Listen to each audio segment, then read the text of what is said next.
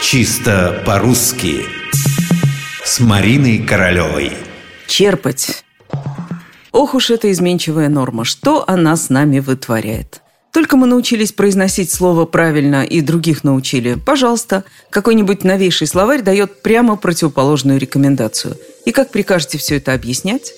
Возьмем, к примеру, слово «исчерпать». Долгое время все, абсолютно все словари делали, образно выражаясь, страшные глаза при виде варианта «исчерпать».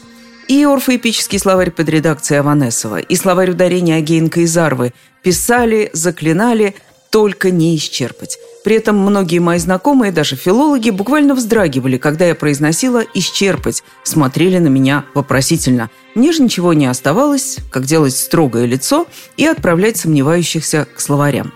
Зато теперь они могут отправлять к словарю уже меня. Например, к тому же словарю ударений, но уже 2000 года издания.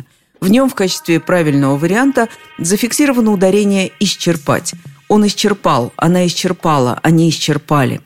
Произношение слова «черпать» остается при этом неизменным. Он черпал, она черпала, они черпали. Как можно заметить, разговорная норма восторжествовала лишь наполовину. И мы еще посмотрим, кто кого.